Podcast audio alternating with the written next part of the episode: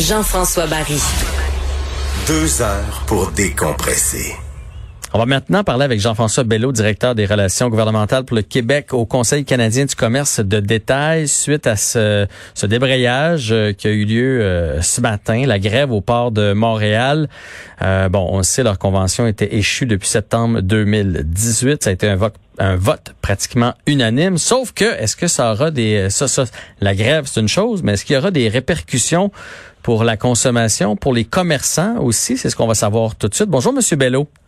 Bonjour, M. Barry. Quel euh, mauvais timing quand même avec la pandémie. Déjà les commerçants, dans, moi je l'ai vu là, par exemple, j'étais un pêcheur, allé euh, chez Sale pour ne pas le nommer récemment, puis il y a un petit peu moins de stock sur les tablettes. Il y a déjà des trucs qui sont en pénurie. Fait que là, avec le, le port qui va être euh, pratiquement fermé, c'est pas une bonne nouvelle pour les commerçants. Euh, non, c'est une bonne nouvelle. Ben, en fait, ce que ça va impliquer, ça va impliquer de, de détourner des bateaux, les renvoyer euh, sur d'autres ports comme Halifax, Boston, New York. Euh, ce qui implique des coûts supplémentaires, des délais supplémentaires. Donc, euh, non, l'année 2020, disons qu'elle passera pas, elle passera pas aux annales comme étant une belle année pour les commerçants. dans le fond, nous, on va détourner, puis après ça, on va tout faire livrer ça en camion. Fait que ça va se rendre quand même au moins. Oui, mais avec un délai. C'est clair que ça va se rendre quand même. Je sais pas si vous vous souvenez de le, euh, quand il y avait eu le, blocage ferroviaire par les, euh, les gens des Premières Nations mhm. en janvier. Mhm. euh, il y avait eu des délais, il y avait eu, mais tu sais, les gens, nos, nos, euh, nos membres, les détaillants, c'était réorganiser leur chaîne d'approvisionnement assez rapidement. Pendant qu'il y en a qui négocient, il y en a qui passent des nuits blanches à réorganiser les chaînes d'approvisionnement. Donc, logiquement, on n'aura pas de rupture de stock ou en tout cas, euh, il va y avoir un petit délai, mais on va retrouver nos affaires. Ben oui, mais le, meilleur exemple que je donnais, c'était euh, si vous vous rendez dans un grand magasin pour euh, acheter vos piquets de tente parce que vous avez perdu les vôtres, mhm. ben s'il n'y en a plus en stock, normalement, le lendemain ou le surlendemain, vous repassiez puis il y en avait. Là, ça va peut-être prendre un trois jours. Bon. Quatre jours. Ouais.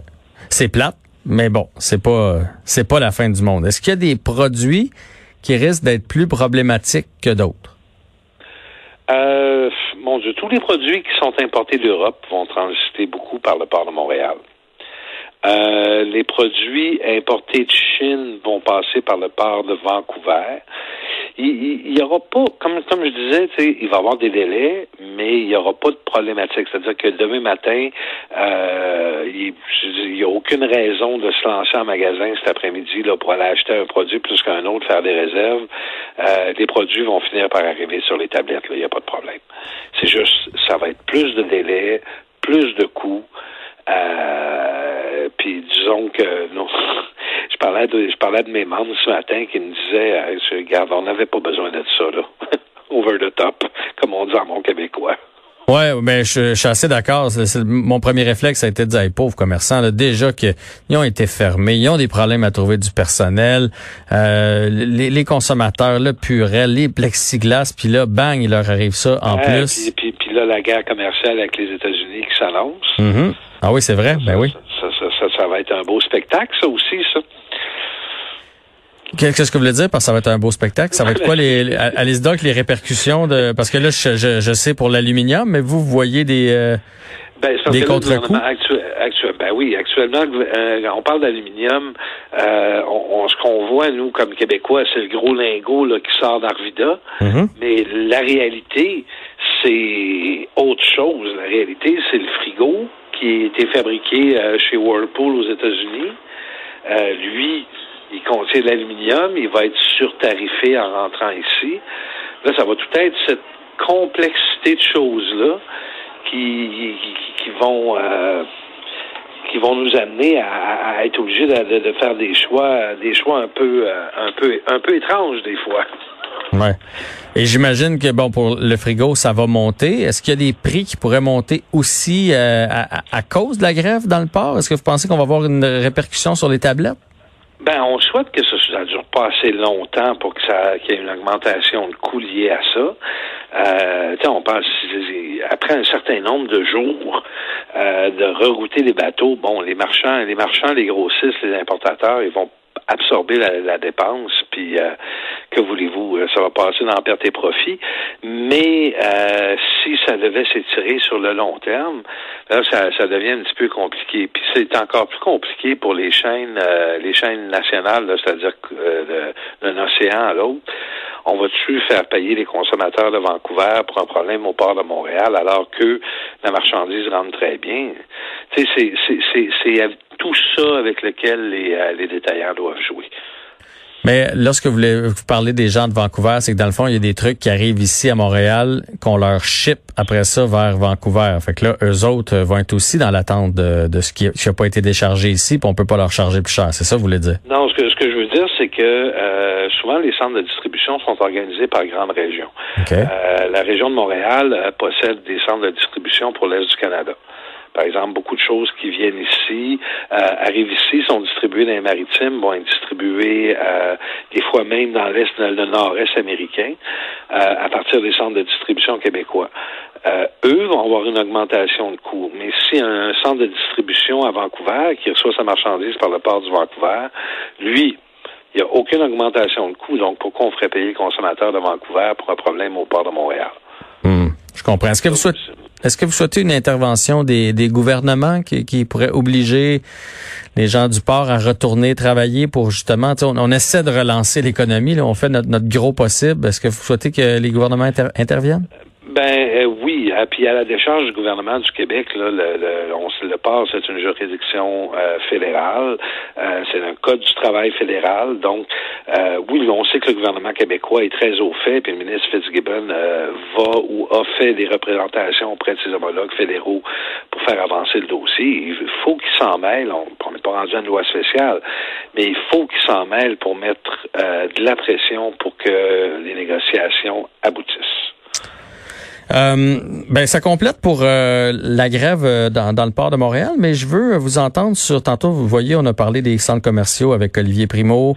il nous disait à quel point c'était compliqué. On parle de David T. Il y en a plusieurs de ces petits commerces-là. La situation va comment finalement là? Il y a eu le, la pandémie, le confinement. on, se doutait bien qu'il allait avoir plusieurs commerces qui allaient avoir la vie dure. Il y en a plusieurs qui ont fermé. Est-ce que vous sentez qu'il y a une reprise ou c'est toujours l'apocalypse? Ben, c'est, écoutez, c'est difficile. C'est difficile pour euh, les, les, les, les, les grandes chaînes. Ce que, ce que j'appelle, moi, les grandes chaînes de petits commerces, là, Aldo, Raitman, David City. C'est difficile pour eux parce que, eux, ils sont situés dans des centres d'achat, ils ont été fermés beaucoup plus longtemps que les autres. Euh, là, d'un autre côté, ils ont euh, ils ont des baux à respecter, des, des fois avec des, des euh, des, des, loyers qui sont fixés fonction de la clientèle qui rentre, mais on n'a plus cette clientèle-là qui rentre dans les centres d'achat. Mhm. Les centres d'achat sont, sont pas mal moins euh, achalandés qu'ils l'étaient. Là, il y a un paquet de facteurs qui font que oui, pour eux, c'est difficile. Un commerçant qui a pignon sur rue, euh, sur vraiment là, avec une entrée sur le trottoir, c'est difficile, mais il, y a quand même une certaine clientèle qui va venir. Ben, évidemment, là, en dehors des rues piétonnières, puis aussi plus possible de se stationner. Ouais. Mais ça, c'est un autre dossier. C'est un autre dossier, un autre débat. Mais c'est pas facile pour les centres d'achat. Moi, je vais vous dire, là, euh, on a amorcé une grosse réflexion à l'interne du Conseil canadien sur la redéfinition de la relation entre les, euh, les commerçants et les propriétaires de centres d'achat. Parce que dans le, le, contrat tacite d'un bail commercial, surtout dans un centre d'achat, la job du propriétaire de centre d'achat, c'est de faire rentrer de la clientèle. Oui. Euh, la job du, du commerçant, c'est d'animer le centre d'achat, puis que se rendre ça vivant, puis de s'assurer qu'il euh, y ait de la marchandise au rendez-vous pour les clients. Mais là, faire rentrer de la clientèle, c'est pas mal moins facile pour le propriétaire de centre d'achat. Il faut trouver une façon de les motiver à faire ça. Puis ce qu'on a commencé à penser, puis on, on va l'amener tranquillement, va vite. Là. Je pense que je vais vous donner un scoop. Allez-y. Euh, on va essayer d'introduire la notion de partage de risque en divisant le loyer d'une part en un loyer de base, puis après ça, ah ben le reste du loyer sera payé avec un pourcentage des bénéfices de la boutique. C'est-à-dire que si le commerçant réussit, parce que le propriétaire de centre d'achat réussit à faire rentrer de la clientèle, ben le propriétaire de centre d'achat va réussir aussi. Ça serait juste, ça serait équitable, puis ça, ça donnerait un peu de un peu d'air aux, aux, commerçants. Ben, tout à fait. Puis tout à fait puis ça devient un partage de risques, c'est-à-dire que euh, ils sont tous les deux en affaires, puis ils sont tous les deux là pour faire euh, faire leurs frais pour commencer, puis après ça faire un peu de profit pour se faire un salaire. Euh, fait que c'est tout à fait normal que tout un chacun euh, mette la main à la pâte, puis qu'il y ait des, des motivations pour le faire. Non, puis c'est tout à fait logique que le, le centre d'achat comme tel a une responsabilité d'attirer les, les clients. Fait que, fait que c'est, c'est, correct qu'ils assument une partie du loyer eux autres aussi. C'est une, c'est une bonne idée. Vous pensez mettre ça pour quand? Ben, en fait, on commence les discussions avec nos membres sur cette sur cette question-là. Euh, on va avancer un peu dans ce dossier-là, puis on va voir parce que là, la pandémie, c'est ça, ça a révélé euh, cette lacune-là.